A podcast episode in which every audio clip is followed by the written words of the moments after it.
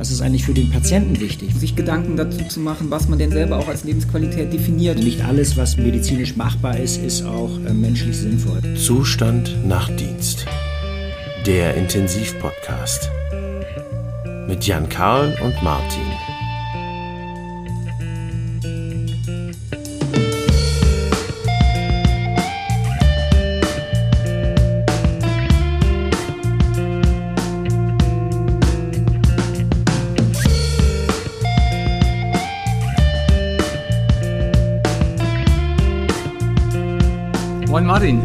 Ist wieder soweit.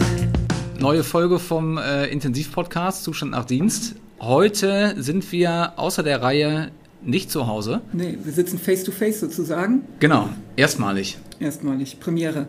Du bist sozusagen noch Zustand im Dienst und ich bin Zustand nach Dienst. Genau. Ich bin am Morgen Zustand nach Dienst. Richtig. Ähm, und wir haben heute einen besonderen Gast äh, bei uns. Genau. Das ist, oder das Einfachste ist, Sie stellen sich selber vor. Ja, Würde ich vorschlagen. mein Name ist Stefan Schröder. Ich bin ähm, Anästhesist, jetzt seit 1993 und ähm, habe verschiedene Stationen ähm, durchlaufen. Wie man vielleicht an meinem Dialekt noch hört, komme ich aus Norddeutschland. ja. Ich komme aus Hamburg, bin beruflich ähm, in Hamburg gestartet, über Kiel nach Bonn gekommen, wieder zurück nach Norddeutschland, nach Schleswig-Holstein und dann ähm, letztendlich vor elf Jahren hier nach Düren gekommen, wo ich zuständig bin für die Klinik für Anästhesie und Intensivmedizin. Ja, so, das ist so ein kurzer Abriss meines, meines ähm, Des Werdegangs, ne? Genau. Ja, Ja, wir wir, freuen freuen uns, uns. genau, wir freuen Ja. uns total, dass Sie ähm, heute mitmachen und uns unterstützen letztendlich äh, und auch Wissen verteilen weiter. Das, glaube ich, ist wichtig. Der Podcast geht ja um Intensivmedizin und wir haben verschiedene Themen auch schon gemacht in der Vergangenheit. Darüber, wo wir heute eigentlich sprechen möchten mit Ihnen, wäre, ähm, wenn es um Grenzen der Intensivmedizin geht. Oder wir werden den Titel, glaube ich, auch so nennen, äh, oder ab wann ist weniger eigentlich mehr. Genau.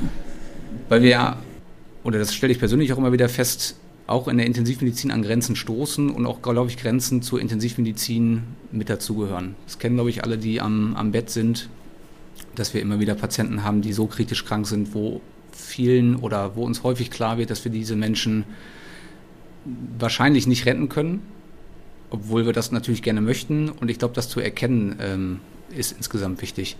Ich würde gerne einmal mit so einer persönlichen Frage starten. Wie sind Sie eigentlich auf Intensivmedizin gekommen oder was hat Sie an dem Fach gereizt? Das ähm, lag an meinen Mentoren. Ich habe, ähm, ich bin eigentlich, muss ich sagen, ich muss noch ein bisschen ausholen. Ursprünglich alles gut. bin ich in der, in der inneren Medizin ähm, gestartet und wollte Internist werden. Mein Ziel war damals entweder Kardiologe oder Pulmonologe zu werden und habe dann ähm, ja, 1993 noch Arzt im Prakt als Arzt im Praktikum gestartet ähm, auf einem, in einer großen internistischen Klinik in Hamburg. Und am Ende des AIPs wurde dann sehr schnell klar, dass ich da bleiben konnte, ähm, was ähm, zu damaligen Zeiten ein Glückstreffer war. Zum einen war das Krankenhausklasse, zum anderen waren die Mitarbeiter toll. Es war eine große internistische Klinik mit einem tollen internistischen Chef auch. Und ähm, aber meine Aufgabe war da, dann auf die Intensivstation zu gehen. Die hatten auch in diesem Krankenhaus ähm, für Hamburger Verhältnisse damals schon eine sehr, sehr große Intensivstation. Und üblicherweise war es so, dass der ähm, Intensivist, der Assistent, ähm, dann alleine im Tagesgeschäft war, während die, die es wirklich konnten, in ihren Funktionen ähm, verschwanden und dann zwischendurch mal nach uns guckten, ob, wir das, ob das alles gut läuft. Und ich hatte mich da mit meinem Chef geeinigt, mit meinem damaligen Chef, dass ich erstmal in, einen, ähm, in die Anästhesie wechsle, um so ein bisschen das Handwerkszeug für die Intensivmedizin zu lernen bin dann nach Kiel gegangen und ähm, relativ schnell von Kiel ähm, nach Bonn gekommen. Und dort habe ich meinen Mentor ähm, kennengelernt, ähm, der auch mal eine Zeit lang mein Chef gewesen ist ähm, und der mich letztendlich geprägt hat. Der hat mich zum einen geprägt, ähm, was die Freude an der Intensivmedizin betrifft und zum anderen eben auch ist er für viele Dinge mein Vorbild gewesen. Also wie gehe ich ähm, eben mit solchen Fragestellungen um, was Sie eben schon angedeutet haben. Ähm, nicht alles, was medizinisch sinnvoll bzw. was medizinisch machbar ist, ist auch äh, menschlich sinnvoll. Das ist eine, eine Frage, die ähm, ja ihn äh, immer wieder, ähm, die ihm immer wieder wichtig war zu beantworten und die er dann letztendlich auch an, an uns alle, die bei ihm in der Ausbildung waren, weitergegeben hat. Können Sie sagen, wie sich das Bild ähm, vielleicht auch in der Gesellschaft über die Zeit, was Intensivmedizin angeht und diese Entscheidung, wie sich das verändert hat? Für Sie? Ja, also ich bin, ich bin ähm, in einer universitären Intensivmedizin sozialisiert worden. Das heißt, es ist ein, eine, eine Intensivstation gewesen, wo wir letztendlich wirklich alles machen konnten. Wir, wir haben jedes Organsystem ersetzen können, bis, bis auf das Hirn. Das ist ähm, auch heute ja noch nicht ersetzbar. Und ähm, wir haben in der Tat ähm, das Maximale in der Regel ähm, gemacht. Wir haben uns immer sehr schwer getan, ähm, am Anfang zu sagen, so, ähm, ja, wir, wir äh, behalten ähm, uns oder wir verhalten uns da bedeckt. Mhm. Ja, ähm, wir, wir begleiten einen Patienten möglicherweise nur. Und ähm, was wir aber gelernt haben, ist, dass nach langen Intensivaufenthalten die Patienten ähm, eben dann kurz darauf entweder im Pflegeheim gelandet sind und, und dahin vegetiert sind oder zum anderen ähm, sehr schnell verstorben sind. Das ist ja auch das, was die Wissenschaft momentan ja auch eigentlich viel publiziert und sagt, ne, dass die Patienten immer länger die Intensivstation oder immer besser die Intensivstation überleben, aber das Outcome danach natürlich deutlich schlechter. Genau, das, das kommt jetzt ähm, immer mehr ähm, in, in unseren Fokus. Wir interessieren uns immer mehr, was, was ist eigentlich nach der Intensivmedizin. Und das ist etwas, was mich ähm, bewegt hat. Also wie gesagt, ich habe alles ersetzt, ähm, was, ähm, was möglich war. Und ähm, ja, habe mich dann immer wieder auch gefragt, ähm, auch unter Anleitung meines Mentors, ist das, ist das alles, was wir da machen können, wirklich, wirklich menschlich sinnvoll? Und ähm, ich bin dann zunehmend ja, zu der Einstellung gekommen, dass man nicht um jeden Preis alles an, an Organersatzverfahren dort starten müssen, ähm, wenn wir das Ziel nicht vor Augen haben, was eigentlich was ist eigentlich für den Patienten wichtig? Was, was wünscht der sich eigentlich? Was hat er für Vorstellungen von, von Lebensqualität? Ja. Ich finde, das ist halt ein ganz, ganz schwieriger Punkt. Ich habe so das Gefühl, auch wenn ich das so klinisch erlebe, dass oft Patienten in so, eine, in, so eine kritische Situation geworfen werden. Also selten ist es ja so, dass der Patient bewusst gewählt auf der Intensivstation landet, sondern meistens ja aus einem kritischen Ereignis raus, sei es ein Unfall oder ähm, eine schwierige Operation, äh, die er sich unterziehen musste.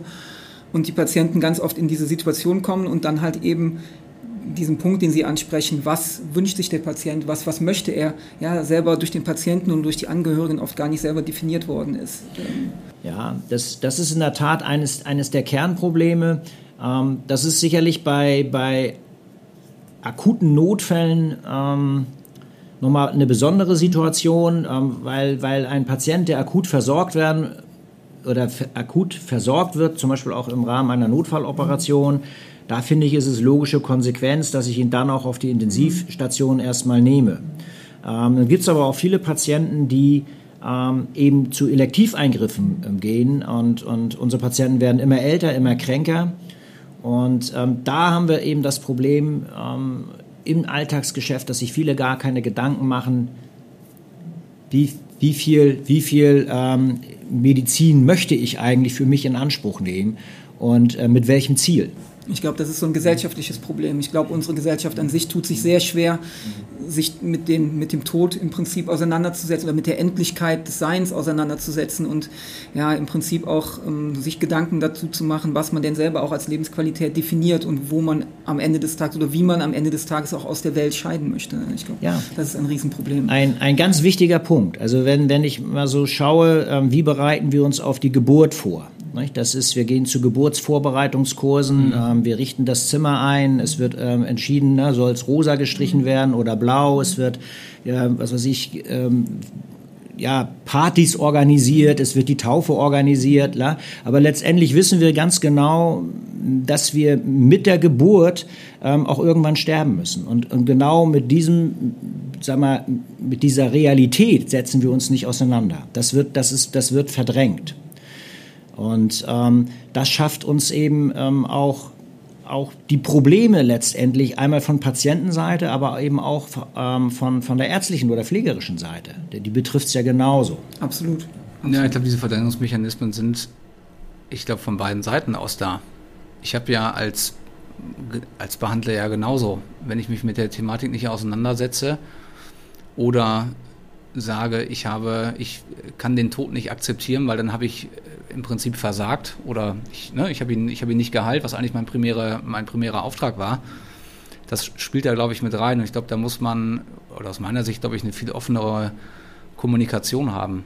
Ich glaube auch, was dazu oder was da mit reinspielt, ist, dass, glaube ich, vielen auch nicht klar ist, was wir da wirklich machen auf der Intensivstation. Ganz kurz, wenn ich oder? da einhaken kann, ja. da, darf, das ist das, was du angesprochen hast, ist ja auch so ein bisschen, wir werden ja auch als Ärzte darauf geprimed, dass, dass das Heilen das Ziel ist. Mhm. Und unser, ähm, ich glaube, unser Fokus, das fängt langsam an und die Palliativmedizin rückt ja auch immer mehr in den Fokus, sowohl in der medizinischen Ausbildung als auch in der Öffentlichkeit oder halt auch auf den Intensivstationen. Und ähm, ich glaube, dass was sich durchsetzen muss, ist, dass auch Palliativmedizin eine Art der Therapie und der Begleitung und der, der Medizin ist. Und ich glaube, es wird auch oft noch von Kollegen auch so abgetan, dass das sozusagen das Abstellgleis ist, auf das man den Patienten bringt und dann ist in Anführungszeichen alles vorbei.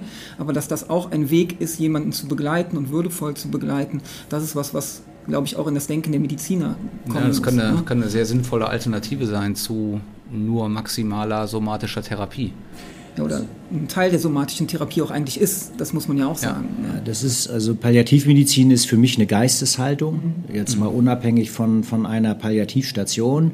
Ähm, beschäftigen wir uns ja in der Palliativmedizin letztendlich ja, mit der Begleitung am Lebensende, mit dem, mit dem würdevollen Sterben. Und ähm, was ich so ein bisschen, bisschen traurig finde, ist, dass wir Palliativmedizin eben häufig auf eine Station, eben auf die Palliativstation bezeichnen, äh, beziehen. Aber als Geisteshaltung bedeutet das für mich, dass es eigentlich das gesamte Krankenhaus mhm. überspannt. Nicht? Also ich kann Palliativmedizin auf jeder Station machen. Und ähm, ab dem Moment, wo ich eben merke, dass ich mit dem kurativen Ansatz nicht mehr zum Ziel komme und vor allem das, das Wichtige ist ja, dass ich die, die Ziele für den Patienten nicht aus den Augen verliere. Ja, dass ich, dass ich eben, eben ähm, eruiere, was, was er persönlich für Ziele hat, mhm. was er für, ähm, für Vorstellungen von Lebensqualität mhm. hat. Und wenn ich das nicht mehr erreichen kann, ähm, dann muss ich mit dem Patienten, wenn noch machbar, oder mit den, mit, mit den Angehörigen und dem Behandlungsteam eben abstimmen, wie kann ich ihn begleiten. Mhm dass ich ihm Stress, Angst nehme, dass ich ihm Schmerz nehme, dass ich ihm Luftnot nehme, Hunger und Durstgefühle ähm, nehme und ähm, eben beim, beim Sterben ähm, würdevoll begleite. Brauchst aus Ihrer Sicht denn eine gewisse Lebenserfahrung, um das letztendlich umzusetzen? Oder ist das was, was ich auch, wenn ich jetzt an jüngere Kollegen denke, die vielleicht gerade auf so eine Intensivstation wechseln oder ihre Ausbildung da beginnen, ähm, ist, das, ist das gleich? Nein, ich glaube, es, es, sie brauchen ja, sie brauchen schon etwas Lebenserfahrung, das würde ich sagen, also mit zunehmender Reife und eben auch medizinische Erfahrung, also wie viel ähm, ist eigentlich sinnvoll, was funktioniert eigentlich, zu welchem Ergebnis das ähm, führt das. Das sind ja schon so wichtige Dinge, die ich einfach mit meiner, mit meiner intensivmedizinischen Praxis lerne. Ähm, ich ich brauche kommunikatives Geschick, ähm, weil der, der Punkt ist ja der, ähm, Dinge in der Medizin zu indizieren, ist ja viel einfacher, als etwas zurückzuhalten. Ja. Also wegzulassen. Im, im, im, in der Situation zu sagen, ähm, selbst wenn es, ähm, sage ich mal, in Faust erscheint, ich hänge jetzt noch mal ein Erythrozytenkonzentrat mhm. an oder ich starte doch noch mal eine Antibiotikatherapie mhm. oder eine Nierenersatztherapie, das ist viel einfacher zu entscheiden, als zu sagen, nee, ich lasse es jetzt sein und nehme ähm, in Kauf, dass er möglicherweise dann an, ja, an der Uremie ähm, verstirbt oder in der Uremie verstirbt. Ich glaube, ja. das ist auch so ein bisschen getriggert, also gerade bei den jungen Assistenten vielleicht auch aus der Angst heraus, was falsch zu machen, beziehungsweise eine Entscheidung zu treffen, die nachher für mich auch als Behandler Konsequenzen hat. Also wie Sie schon sagen, dem Patienten was ist ja falsch formuliert, bewusst was vorzuenthalten, ist ja, ist ja falsch formuliert eigentlich, aber Dinge zu machen, die man vielleicht tun könnte, obwohl man eigentlich ja einem bewusst ist, okay, also eigentlich ist der Zug hier schon abgefahren. Das ist uns, die Situation mhm. hat ja im Prinzip auch jeder schon erlebt, dass man an einem Punkt ist, wo man sagt, naja, eigentlich wissen wir, wo die Reise hingeht und ist das, was ich hier mache, ist das wirklich sinnvoll oder ist es nicht sinnvoll, ähm, das zu tun. Aber man sich dann doch manchmal eher dazu entscheidet zu sagen, okay, wir machen das jetzt dann doch, auch aus, den, aus dem Druck vielleicht auch geboren, heraus nachher Repressalien zu bekommen, sei es von den Angehörigen, weil die einem sagen, warum haben sie das denn nicht versucht, mhm. oder halt vielleicht auch von den anderen Fachabteilungen heraus, die dann sagen, also warum haben sie das denn nicht noch gemacht? Wir hätten doch noch oder ich glaube, das ist ein ja, ganz schwieriges Spannung, glaube, Spannungsfeld. Ich ne? glaub, persönlich glaube ich, dass das ganz häufig fehlgeleitete Kommunikation ist oder nicht ähm, Kommunikation, die einfach nicht stattgefunden hat. Ja, wenn ich mit Angehörigen, äh, die nicht von Anfang an mit ins Boot hole und ihnen erkläre, wo wir gerade stehen und wie schmal der Grad unter Umständen ist, den man geht, es, es muss ja nicht dazu kommen, dass man ähm, verstirbt, aber dass klar ist, dass, das, dass dieser Grad wirklich sehr, sehr schmal ist und wenn ich die mitnehmen kann und die ähm, auf diesem ganzen Weg mit begleite, dann werden manche Sachen viel deutlicher. Und ich glaube, bei vielen ist das unter Umständen wird es nicht gemacht mhm. oder man bindet sie nicht so aktiv mit mhm. ein. Und ich glaube, der eine oder andere Angehörige, wenn ich das dann erst ganz spät erst formuliere, fühlt sich natürlich auch vom Kopf gestoßen und sagt, naja, Therapien auch hier schon seit zwei Wochen und jetzt sagen sie, das bringt alles nichts mehr, das verstehe ich jetzt nicht. Das ist, was du ja angesprochen hast, das Thema Kommunikation. Ich glaube, oft scheitert es auch daran, dass die Kommunikation der Teams, die miteinander arbeiten, nicht falsch sind, sondern ein, ein unterschiedliches Ziel haben. Mhm. Und das ist, glaube ich, auch oft das Problem, was dann auch dazu führt, dass die Kommunikation zu den Angehörigen oder den Angehörigen gegenüber auch einfach oder undeutlicher wird. Ne? Das ist oft, glaube ich, sehr, sehr schwierig, dass Chirurgen, Urologen, Gynäkologen, Hämato-Onkologen oftmals ein, anderes Priming haben, eine andere Zielsetzung haben die sicherlich auch darauf ausgelegt ist, etwas für den Patienten zu tun, aber an, anders im Fokus ist als vielleicht das, was der Patient sich an seinem Lebensende gewünscht hat. Und oft erleben wir es ja auch, dass die Angehörigen sagen, naja, hätte man uns das vielleicht, wie du sagst, vielleicht schon zwei Wochen vorher gesagt, hätten wir uns vielleicht doch irgendwie einen anderen Weg beschritten. Ja, ich glaube, ne? in der Intensivmedizin, man muss sich ja bewusst sein, dass es ein sehr dynamischer Prozess mhm. ist und dass natürlich, wenn ein Patient in die Klinik kommt und einen Behandlungswunsch hat und vielleicht auch einfach ein hohes Maß an Gebrechlichkeit oder im Englischen Frailty einfach mitbringt, von, von dem wir wissen, was ja auch in Studien gut untersucht ist, dass je höher dieses Maß an Gebrechlichkeit äh, vorliegt, desto schwieriger wird es unter Umständen nach so einer Intensivtherapie, also das heißt ja nicht ohne Rundintensivtherapie, es ist halt eine ja. intensive Therapie, unter Umständen auch wieder ein normales Leben weiterzuführen. Also ja. ich, ich möchte auf zwei Dinge fokussieren. Also das eine ist sicherlich, ähm, dass sie, wir, um auf die Ausgangsfrage auch zurückzukommen, ähm, brauche ich, brauche ich Erfahrung, brauche ich Lebenserfahrung, kann ich als junger Assistent oder Assistentin ähm, solche schwierigen Entscheidungen treffen. Ich glaube, dass, es, dass ich das idealerweise im Behandlungsteam machen kann, wo ich aufgefangen werde ähm, durch, durch Vorbilder, durch, mhm. durch Mentoren, die mich begleiten und, und wo ich dann praktisch am Vorbild lernen kann. Und ähm, in dem Kontext, wir hatten das auch schon ähm, miteinander besprochen, ist sicherlich wichtig, dass ich mir persönlich Gedanken mache, was, was bedeutet für mich eigentlich Lebensqualität, mhm. was möchte ich im Einzelfall für mich in Anspruch nehmen und was nicht, was bedeutet für mich möglicherweise Leidensverlängerung. Das Zweite ist, ähm, dass, dass wir letztendlich auch, wenn wir Patient werden, ähm, uns mit der Fragestellung auseinandersetzen, was will ich eigentlich? Und da hilft sicherlich, ähm, wenn, wenn man sich im Rahmen von, von Patientenverfügung schon mal Gedanken macht, ja, was, was möchte ich im Falle eines Falles für mich in Anspruch nehmen, das ähm, formuliere, auch mit meinen, mit meinen Angehörigen eben thematisiere, dass die so eine Idee haben, was mir persönlich wichtig ist. Um da einmal einzuhaken, ich ja. glaube, was man, was mir in den Patientenverfügungen häufig fehlt, dass eigentlich nicht drin steht, was macht eigentlich mein Leben qualitativ wertvoll, sondern es steht häufig nur drin, was möchte ich im Zweifel, was nicht mehr gemacht wird. Ja. Umgekehrt wäre es viel einfacher, ich glaube auch fürs Behandlungsteam, wenn ich weiß, naja, ich bin immer ein sehr aktiver Mensch gewesen, ich habe viel Sport gemacht, ich war viel im Garten. Das sind Dinge, die sind mir wichtig und daraus ableitbar können wir natürlich als Behandlungsteam im Zusammenspiel mit dem Patienten oder den Angehörigen viel besser ableiten, wenn ich jetzt die folgenden Schritte einleite, dann wird mit einer hohen Wahrscheinlichkeit am Ende rauskommen, dass du das alles eben nicht mehr kannst. Ja, das ist, ein, das ist ein wichtiger Punkt. Ich denke auch, dass eine Patientenverfügung nicht alle Eventualitäten abdeckt, ja, die mich im nicht. Rahmen einer intensivmedizinischen Behandlung ähm, ja, treffen könnten. Aber eine Patientenverfügung ist ein guter, ähm, also ein guter Anhaltspunkt, ähm, dass sich eben der Patient mit der Familie idealerweise damit auseinandergesetzt hat. Und das schafft eine ganz andere Basis, mhm. miteinander zu sprechen. Und ähm, weil ich dann auch sehr schnell, sage ich mal, die, die Kurve jetzt bildlich gesicht kriege, ähm, um eben auf das zu sprechen, was ist dem Patienten wichtig. Mhm. Und wenn ich, wenn ich ähm, von dem Verlauf ähm, zum Beispiel sehe, ähm, dass der Patient, der das vielleicht so auch gegenüber seinen Angehörigen formuliert hat, mir ist wichtig, dass ich weiter Fahrrad fahren kann, dass ich intensive Spaziergänge machen kann, dass ich meinen Garten bewirtschaften mhm. kann. Und ich sehe jetzt als Intensivteam, das wird er nie im Leben ähm, wieder erreichen, weil so äh, krank wie der ist, wird er ähm, möglicherweise dauerhaft ans Bett gefesselt sein, mhm. ja, vielleicht auch noch von einer Beatmungsmaschine abhängig sein, über ein Tracheostoma mit so einer Trachealkanüle beatmet sein. Also diese, diese Vorstellung von Lebensqualität wird er nicht mehr erreichen. Und dann ähm, gilt es letztendlich im Behandlungsteam mit den Angehörigen ähm, zu, ähm, abzustimmen, wo soll eigentlich der Weg hingehen. Und abstimmen heißt nicht, dass ich die Angehörigen frage, wo es lang gehen soll, sondern dass wir als Behandlungsteam ja. sagen, ähm, das macht Sinn oder das, das, macht, das macht keinen Sinn. Ähm, weil wir nämlich auch eine ganz große großen Gefahr unterliegen.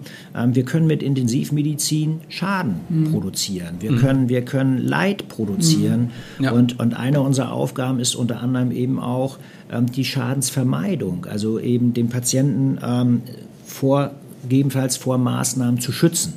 Zumal was man sich ja auch bewusst sein muss, dass wenn ich über sinnvolle Therapie spreche, und da gibt es ja auch, ja, da gibt viele ethische ähm, Punkte, die man da beachten kann, oder es ist auch viel zu geschrieben worden. Ich weiß, dass der Neitzke das aus Hannover mal beschrieben hat. Der hat gesagt, naja, wenn ich, wenn ich als Behandler oder im Behandlungsteam als Arzt sage, ich habe eine Therapie, die ich für nicht mehr sinnvoll erachte, dann darf ich sie auch dem Patienten gar nicht mehr anbieten. Das heißt auch im Umkehrschluss, ob eine Therapie am Ende sinnvoll ist oder ähm, man sagt, das ist den Weg wollen wir gehen, kann ja nur darauf äh, fußen letztendlich, dass ich als Arzt sage, naja, das kann ich vorschlagen, das wäre eine Empfehlung und erst wenn der Patient die annimmt und sagt, das sehe ich genauso, erst dann entsteht ja Sinnhaftigkeit. Vorher habe ich meine persönliche Meinung dazu und würde sagen, wir ne, machen eine künstliche Beatmung, machen jetzt eine Dialysetherapie und so weiter. Wenn der Patient die ablehnt, dann kann ich das für mich persönlich als sinnvoll erachten ähm, damit sind wir aber nicht bei einem, bei einem gesamtsinnvollen Konzept. Ja, das ist richtig, wobei wir ja den Knackpunkt haben, das gilt ja dann häufig um Patienten, die sind intubiert, beatmet, analgosidiert. Ja. Das heißt, wir können sie in der Situation nicht mehr konkret das fragen. So, das stimmt. Wir können da letztendlich nur die, die, die Angehörigen ähm, interviewen und, und herauskriegen, was, was, was hat er dann ähm, für sich ähm, ja, als sinnvoll betrachtet. Ne? Ich will noch mal kurz auf den Punkt vorher raus, den Sie erwähnt haben, so in dem Nebensatz. Ich finde das auch gut, was Sie sagten, dass wir als gesamtes Team dann sicherlich im Einklang mit den Angehörigen und dem Patientenwillen entscheiden, weil so erlebe ich, ich es oft, dass wenn man mit den Patienten, den Angehörigen in der Situation ist und spricht, die eine wahnsinnige Angst davor haben, Entscheidungen zu treffen. Mhm. Und das ist etwas, was man den was hilft, wenn man ihnen das nimmt und sagt, wie, sie müssen gar keine Entscheidung treffen. Und es geht nicht darum, dass es sie entscheiden, ob wir Maschinen abstellen oder Nein. nicht, sondern sie sind da sozusagen als Anwalt ihres Angehörigen, seine Wünsche zu äußern und zu sagen, was hat er sich gewünscht, was hat er sich vorgestellt. Und wir als Behandlungsteam entscheiden im Konsens, was ist noch sinnvoll oder nicht und können wir seine Wünsche und seine Ziele noch erreichen oder nicht.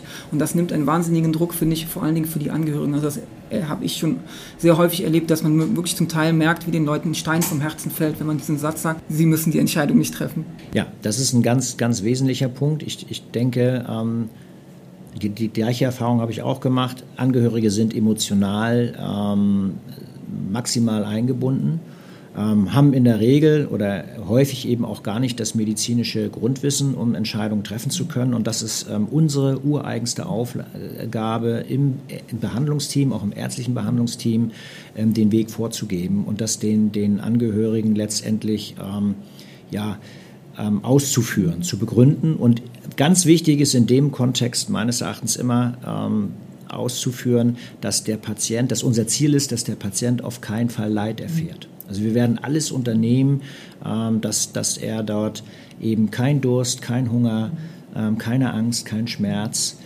ähm, also alles Dinge, die uns eben auch beunruhigen, ja, das vermeiden wir alles. Also wir begleiten den Patienten dann. Und das ist unsere Entscheidung. Wie sieht bei Ihnen so ein Entscheidungsprozess aus, wenn Sie sagen, ich sehe eigentlich für diesen Patienten in der jetzigen Situation kein, kein kuratives Outcome mehr. Oder ich sehe, die, die Therapie, die wir jetzt machen, wird mit einer hohen Wahrscheinlichkeit nicht mehr zu, zu, zu einem guten Ende führen. Oder was, wie sind Ihre, ähm, ja, was geht, was geht Ihnen im Kopf durch? Woran würden Sie das festmachen? Oder was kann man Ja, empfehlen kann man, glaube ich, nichts, weil das tatsächlich individuell ist. Aber was sind so Entscheidungsbäume, die Sie im Kopf haben? Also das, da habe ich persönlich auch ein, ähm, ja, was sagen wir, einen Lernweg ähm, mhm. gemacht. Ähm, ich habe am Anfang, ähm, das kennen wir alle die Situation, ähm, da kriegen wir einen Patienten, der ist durch und durch metastasiert und der ist mit dem Ilius in die Klinik gekommen und dann ist er notfallmäßig operiert worden, laparotomiert worden, mhm. sich Kolonresektion gemacht, AP-Ausgang und so weiter, wo man den Patienten dann postoperativ auf die Intensivstation bekommt, äh, möglicherweise dann schon eine Multiorganversammlung und letztendlich sagt, meine Güte, ja, Patient multimorbid vorerkrankt, insgesamt fragliches Outcome ja, bei, bei äh, metastasierten Grundleiden. Ähm, da habe ich am Anfang immer gedacht, uiuiui, da hätte ich mir vielleicht vorher schon überlegen sollen, führe ich den überhaupt einer Operation zu, weil mhm. jetzt ähm, verlängere ich mit den intensivmedizinischen Maßnahmen sein Leid und er wird äh, mit großer Wahrscheinlichkeit dann äh, auf der Intensivstation oder im Krankenhaus versterben mhm. und nicht im Kreise seiner Angehörigen im häuslichen Umfeld. Aber da habe ich für mich gelernt, wenn der denn ins Krankenhaus kommt und die Chirurgen stellen sich da mehrere Stunden ähm, an den Tisch, um den Patienten zu operieren, dann ist für mich, sind für mich die ersten 24 Stunden auf der Intensivstation auch gesetzt. Mhm. mhm. Und da würde ich alles dran setzen um, ähm, und alle Maßnahmen und alle Register ziehen, um diesen Patienten erstmal zu stabilisieren. Mhm und aber den, den Angehörigen gegenüber schon ähm, durchaus kommunizieren, es handelt sich hier um eine sehr, sehr kritische Situation, ähm, wo wir nicht wirklich wissen, wo geht's hin. Aber bei der Entscheidung für die Operation ähm, tragen wir jetzt die Intensivmedizin jetzt auch für 24 Stunden mit und evaluieren das Bild neu. Mhm. Sollte er sich stabilisieren, würden wir diesen stabilisierenden Weg weitergehen. Sollte er sich klinisch verschlechtern, dann würden wir neu eruieren, ähm, ob wir jetzt die Maßnahmen noch mal weiter verstärken oder mhm. möglicherweise jetzt hier schon einen, einen palliativmedizinischen Weg einschlagen. Das ist meiner Erfahrung nach auch gut für die Chirurgen. Mhm. Wenn ich die konfrontiere, ähm, nach ähm, durchoperierter Nacht, ähm, was soll das hier, ähm, lass mal den Patienten sterben in Frieden, ähm, dann ähm, entsteht gewisser Frust und es entsteht Gegenwehr. Also ich brauche die Chirurgen mit im Boot und die brauchen Zeit letztendlich, um auch zu, ja, für sich zu rekapitulieren, wie viel wollen wir hier eigentlich noch an Medizin machen. Und nach 24 Stunden haben wir alle Gelegenheit, ähm, das nochmal neu zu reevaluieren und möglicherweise schon nach 24 Stunden einen Konsens zu schaffen, wo, es, ähm, wo wir den Patienten, auf welchem Weg wir ihn begleiten wollen. In der Zeit, in der Sie jetzt Intensivmedizin schon betreiben, sehen Sie da einen Weg, wo sich das hinentwickelt, gerade auf den Intensivstationen?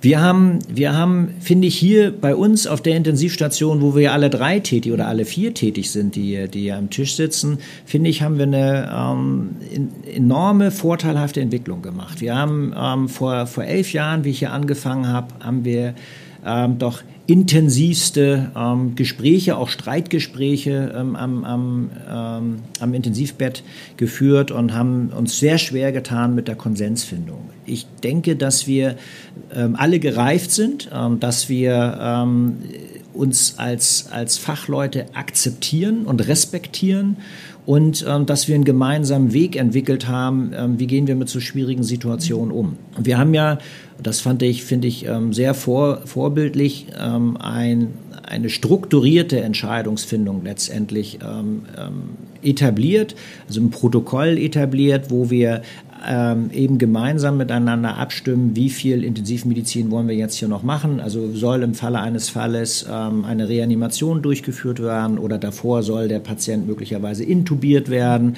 oder eben nicht. Ähm, soll er Katecholamine erhalten, sollen die gesteigert werden. Also das kann man alles miteinander ähm, festlegen und den Angehörigen erklären und hat dann einen gemeinsamen Fahrplan für den Patienten entwickelt. Und das finde ich ist eine tolle Entwicklung. Und die Entwicklung geht ja über die Intensivmedizin inzwischen hinaus. Wir haben ja ähm, auch Nachahmer auf den peripheren Stationen, die eben dieses, diese Protokolle eben auch auf den peripheren Stationen ähm, umsetzen wollen und, und auch aktiv danach fragen. Und ich finde, das ist eine, eine sehr, sehr positive Entwicklung im Sinne des, ähm, der Patientenversorgung. Wenn ich an die ähm, an Forschung denke oder Versorgungsforschung, ich habe mich immer gefragt, ob wir bei vielen ja, Studien, die gemacht werden, eigentlich die richtigen Ziele untersuchen. Und gerade bei, bei Hochbetagten stellt sich für mich die Frage immer mehr, ist am Ende dann ausschlaggebend, ob wir eine Reduktion der 28-Tage-Mortalität haben, der 90-Tage-Mortalität, ob die Intensivliegedauer äh, kürzer wird, ob die ähm, insgesamte Krankenhausaufenthaltsdauer kürzer wird. Ich brauche natürlich Endpunkte und die kann ich untersuchen. Was sich für mich aber vielmal die Frage stellt, was passiert aus zum Beispiel einem multimorbid erkrankten älteren Menschen, der vielleicht ein hohes Maß an Gebrechlichkeit hat, und was kann der unter Umständen denn nach drei Monaten zu Hause? Weil ich glaube, das ist die viel, aus meiner Sicht die viel spannendere Frage, um auch, wenn, und die Fragen sind ja sehr konkret von Angehörigen, was glauben Sie denn, was kann denn mein Mann äh, in zwei Monaten? Bleibt das jetzt so? Bleibt der delirant? Ist der so muskelgeschwächt? Ähm, was passiert mit dem? Auf was muss ich mich einstellen? Das sind die Fragen, die wir aus meiner Sicht, finde ich, nicht oder momentan, glaube ich, immer noch nicht gut genug beantworten können. Und ich würde mir eigentlich wünschen, dass da, dass man da vielleicht auch mehr, mehr dahingehende Untersuchungen betreibt. Ja, das ist, finde ich, eine gute Überlegung. Aber letztendlich geht es ja immer um Lebensqualität. Also es kann ja, kann ja äh, durchaus sein, dass für einen Patienten, der am Bett gefesselt ist, aber mit der rechten Hand noch den Fernsehflipper bedienen kann, ja, und ja. die Programme switchen kann, dass das mhm. für den Lebensqualität bedeutet, während für einen anderen Patienten ähm, das das Schlimmste ist, was, was ihm passieren könnte. Deswegen glaube ich, kann ich das nicht verallgemeinern und muss das wirklich sehr individuell betrachten. Und was, was aber der Punkt ist, ist, dass ich mir wirklich das Langzeit-Outcome angucke. Also mhm. wir haben ja in der Vergangenheit haben wir in der Tat Forschung gemacht, ähm, ja, was, was Überlebens, äh, Überleben nach mhm. Intensiv betrifft. Mhm. Ähm, dann vielleicht noch die 28-Tage-Mortalität mhm. oder die Krankenhausmortalität, also ob der mhm. aus dem Krankenhaus entlassen worden ist. Und der, der konkrete Punkt ist, wir müssen uns anschauen, was passiert mit unseren Intensivpatienten in den nächsten Jahren. Mhm. Also ne, sind sie zum Beispiel dauerhaft ähm, ja, dialysepflichtig, pflichtig, sind sie dauerhaft pflegebedürftig. Mhm. Und das, ähm, denke ich, gilt es zu erforschen und auch bewusst zu machen in der Gesellschaft, dass es eben nicht damit getan ist, eine kritische Phase auf der Intensivstation zu überbrücken, sondern dass möglicherweise da ein, ein, ein langer Zeitraum ähm, ja, von Pflegebedürftigkeit noch kommen kann. Und da, denke ich, ähm, ist das ähm, auch unter dem Gesichtspunkt wichtig, das in die Entscheidung mit einzubinden ähm, ja, wie viel Intensivmedizin will ich denn für mich in Anspruch nehmen? Glauben Sie, dass die, glauben Sie, dass die jetzige Covid-19-Pandemie, die wir jetzt in mehreren Wellen irgendwo durchlebt haben, hat das, ähm, glauben Sie, dass das eine Veränderung macht in der, in der Bevölkerung? Dass die Wahrnehmung von Intensivmedizin auf mal eine andere ist? Weil ich glaube, ich kann mich selten daran erinnern, dass wir, dass wir jetzt im Sinne als Intensivmediziner oder wir als Behandlungsteam mit den Pflegenden zusammen so häufig ähm, auch eine Medienpräsenz hatten. Wie, wie, meinen Sie jetzt äh, konkret, ob die Covid-Pandemie einen Einfluss auf die ethische Entscheidungsfindung hat? Ja, zum Beispiel auf ethische Entscheidungsfindung, wenn es darum geht, wie viele Intensivbetten haben wir, reicht die Ressource, ähm, brauchen wir so viel Ressource? Auch die Frage kann man ja provokant stellen. Ähm, macht das ein, also dadurch, dass es mehr publik wird in, ähm, in der Bevölkerung, was Intensivmedizin eigentlich bedeutet und was unter Umständen, ne, wir reden jetzt von Long-Covid, das ist ja, wenn ich das jetzt betrachte, für uns als Intensivmediziner, ist Long-Covid ja eine, eine Form eines Post-Intensive Care Syndroms, ne? Dieses PIC-Syndrom letztendlich, was wir ja schon seit Jahren letztendlich kennen mit den, mit den Auswirkungen. Ähm, und ich könnte mir vorstellen, dass unter Umständen die jetzige Pandemie das vielleicht ein bisschen mehr öffnet oder unter Umständen dazu beiträgt, dass man sich vielleicht mehr dazu Gedanken macht. Also ich ähm, würde jetzt ähm, aus meiner Sicht sagen, es hat möglicherweise unsere Sicht auf, auf Intensivmedizin ähm, verändert. Mhm. Ähm, für den Patienten an sich ist es eine Akutsituation. Der, mhm. kommt, der kommt mit einem schweren pulmonalen Versagen auf die Intensivstation mhm. und wird möglicherweise beatmungspflichtig. Mhm. Ich denke, dass ähm, der für sich das in Anspruch nehmen möchte und würde, mhm. ähm, jetzt dann auch eine Beatmungstherapie zu bekommen. Ähm, für uns, das habe ich jetzt so auch erlebt in unserem ähm, intensivmedizinischen Alltag, wir haben uns sehr wohl überlegt, ähm, ob bei multimorbid ähm, vorerkrankten, hochbetagten Patienten mhm.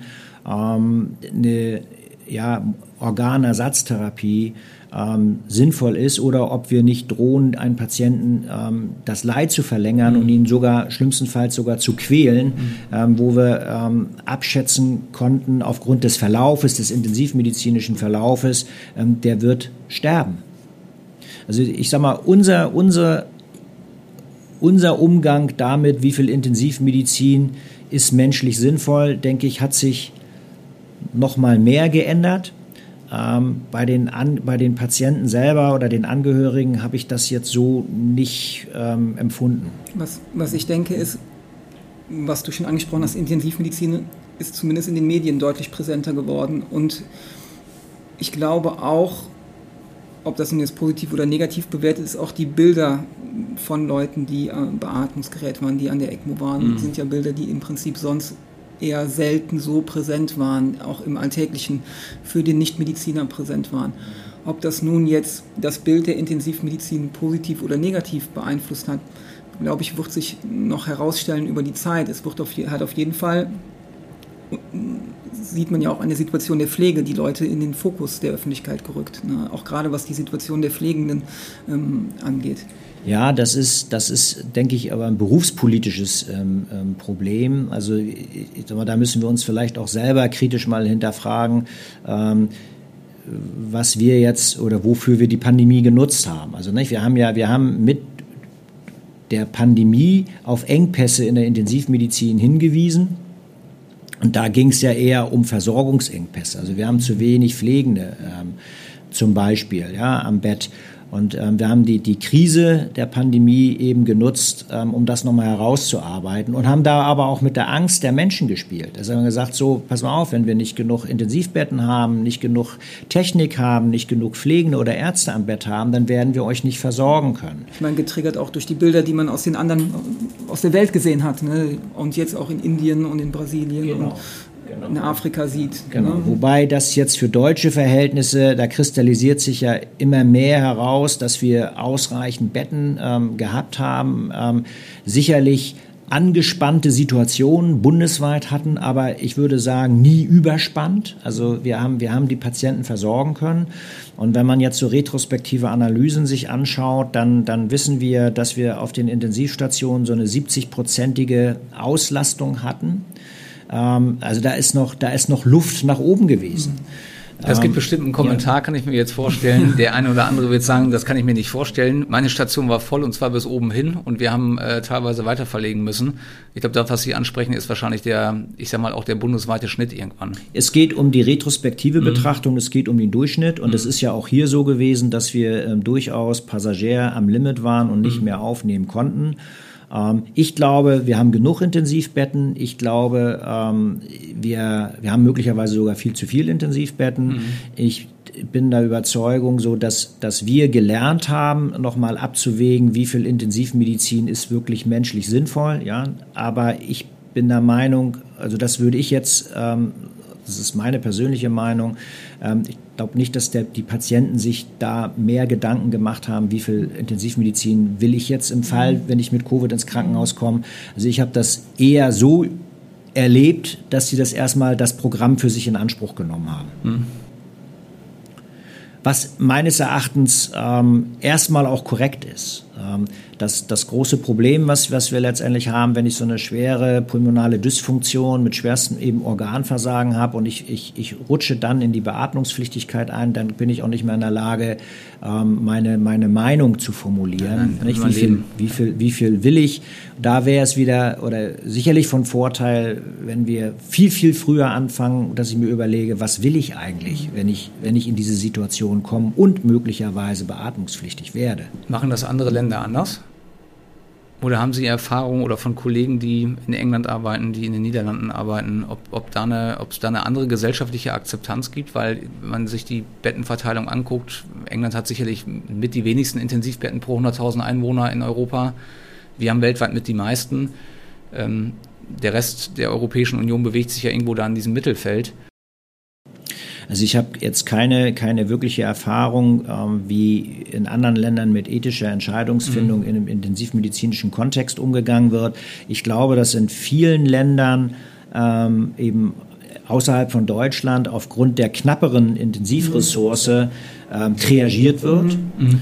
Ob das immer im Sinne der Patienten ist, ähm, vermag ich nicht, nicht zu entscheiden. Aber da, da ist die, der Engpass, sind die Intensivbetten und da wird letztendlich aufgrund des Engpasses gesteuert. Also das so, so erlebe ich das einfach, dass man sagt, naja, der Mensch ist alt, gebrechlich, ja, multimorbid vorerkrankt, ähm, hier dem würden wir jetzt Intensivmedizin ähm, eher vorenthalten und nicht das volle Programm machen. Und, und dafür nehmen wir jemanden anders, ähm, wo wir wissen, ähm, da, den, den stellen wir wieder ja, her, funktionell her, der, der kann wieder seine persönlichen Ziele verfolgen. Ich wollte noch mal ganz kurz auf ein Thema, man kriegt so ein bisschen, den Bogen hatten wir eben oder eben ist es mal in so einem Nebensatz gefallen, vor allen Dingen was die Versorgung was die Lebensqualität der Versorgung der Patienten nach so einem Intensivaufenthalt angeht man kriegt immer mehr, zumindest aus dem angloamerikanischen Raum mit, dass ähm, dort mittlerweile so Post-Intensive Care Units aufgemacht werden, wo mhm. die Patienten im Prinzip direkt nach einem Intensivaufenthalt gar nicht über die Normalstation laufen, sondern in diese speziellen Einheiten gehen, wo sie dann in einem multidisziplinären Team von Logopäden, Physiotherapeuten, nicht nur Intensivmedizinern, aber Ärzten, die zumindest eine intensivmedizinische Ausbildung, Teilausbildung gehabt haben, weiter betreut werden. Das scheint da ein Konzept zu sein, was ja, Fahrt aufnimmt und sich da auch als bewährt herausstellt. Glauben Sie, dass das was ist, was sich für uns auch irgendwann anbietet? Mhm, das finde ich einen sehr, sehr guten Ansatz. Also die, die, dieses, die, das Problem des Post-Intensive Care-Syndroms ähm, rückt ja bei uns auch immer mehr in den Fokus. Also ja. früher haben wir das ähm, als, als ähm, Critical Illness, Polyneuropathie oder Myopathie bezeichnet. Jetzt sehen wir es ein bisschen umfassender, eben als Post-Intensive Care Syndrom. Letztendlich sind diese beiden Dinge, ähm, ne, die Neuropathie, die Myopathie da auch drin enthalten, deutlich verlängerte Rekonvaleszenz.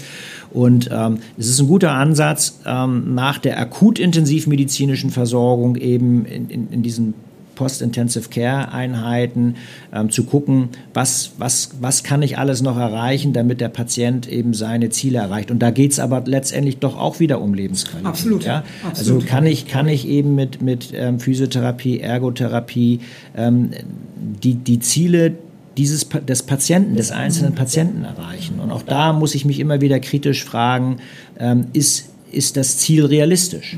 Ich glaube, das Ziel ist ja auch, vielleicht für den Patienten in der Situation, in der er sich befindet, auch etwas, was sich ja auch verändert über den Aufenthalt. Sicherlich wird, sich, wird er vielleicht auch seine Ziele anpassen, wenn es ihm etwas besser geht, er vielleicht aus dieser akuten Phase raus ist, vielleicht auch dann sagt, okay, früher habe ich super gerne Fußball gespielt, heute reicht es mir, wenn ich mit dem Rollstuhl halt daneben stehe und noch Fußball gucken kann. Mhm. Ich glaube, das ist ja auch Lebensqualität, ist ja was, was nicht in Stein gemeißelt ist in dem Sinne, ja. sondern ja auch etwas, was sehr vor allen Dingen in der aktuellen Lebenssituation, in der sich der Mensch befindet, ja auch was sehr individuelles ja. ist, was sich ja auch verändern kann. da sind wir aber wieder bei der Kommunikation, Absolut. im Kontakt bleiben, sich austauschen, immer wieder ähm, fragen, nicht, was, was stellst du dir vor, wo willst du dir hin, unsere Expertise dazu geben, ist das, ist das realistisch? Mhm. Und das bedeutet extrem viel Zeitaufwand. Und da sind wir wieder bei einem Problem. Diese Zeit nehmen wir uns häufig nicht. Und ähm, deswegen werden dann ähm, so Schnellschussentscheidungen meines Erachtens ähm, unternommen, wo ich dann halt ähm, medizinische Maßnahmen ähm, starte, die, die möglicherweise eben wieder Leid provozieren können. Wenn ich so eine kleine Wunschfee wäre, um das Thema mal so ein bisschen aufzulockern, ähm, was, wenn Sie drei Wünsche frei hätten, was würden Sie sich wünschen? Was ich mir wünschen würde? Ich, ja. würde, ich würde mir wünschen, dass wir Intensivmedizin mit mehr Bedacht machen, mhm.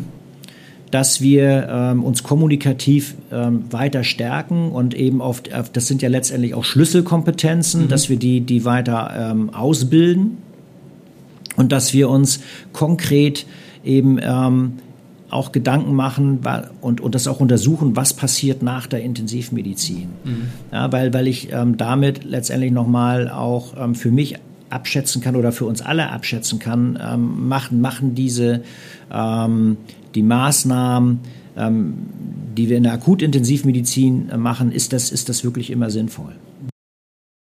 Das klingt super. Ja, super. Gut, vielen Dank. Das war ein super äh, Interview, oder? Mir jetzt gefallen. Ich weiß nicht, wie es Ihnen ging. Ja, vielen Dank. Das war, war ein sehr, sehr angenehmes, konstruktives ähm, Gespräch. Ähm, Hat viel Spaß gemacht, ja. Fahren Sie noch in Urlaub? Ähm, ich habe zumindest Urlaub. Ob ich wegfahre, ähm, steht, auf dem anderen Blatt, genau. ja. Sehr schön. Ja, ich äh, bedanke mich ganz herzlich für die, für die Teilnahme. Das war, also mir hat es sehr gut gefallen. Ich hoffe, den Hörern da draußen auch. Und wie immer, wenn es Anmerkungen gibt oder Fragen, Kritik, äh, sei es positiv wie negativ, gerne an uns. Man kann es in den Blog schreiben, ähm, ihr könnt uns eine Mail schicken, Oder ihr bei könnt uns Twitter. Bei, genau, bei Twitter antworten. Wir sind da. Wir sehen uns wieder im Dienst. Ja, ich bin noch im Dienst. Morgen im Zustand nach Dienst. Alles klar. Gut. Martin, bis Mach's morgen. gut. Ja. Tschüss. Tschüss.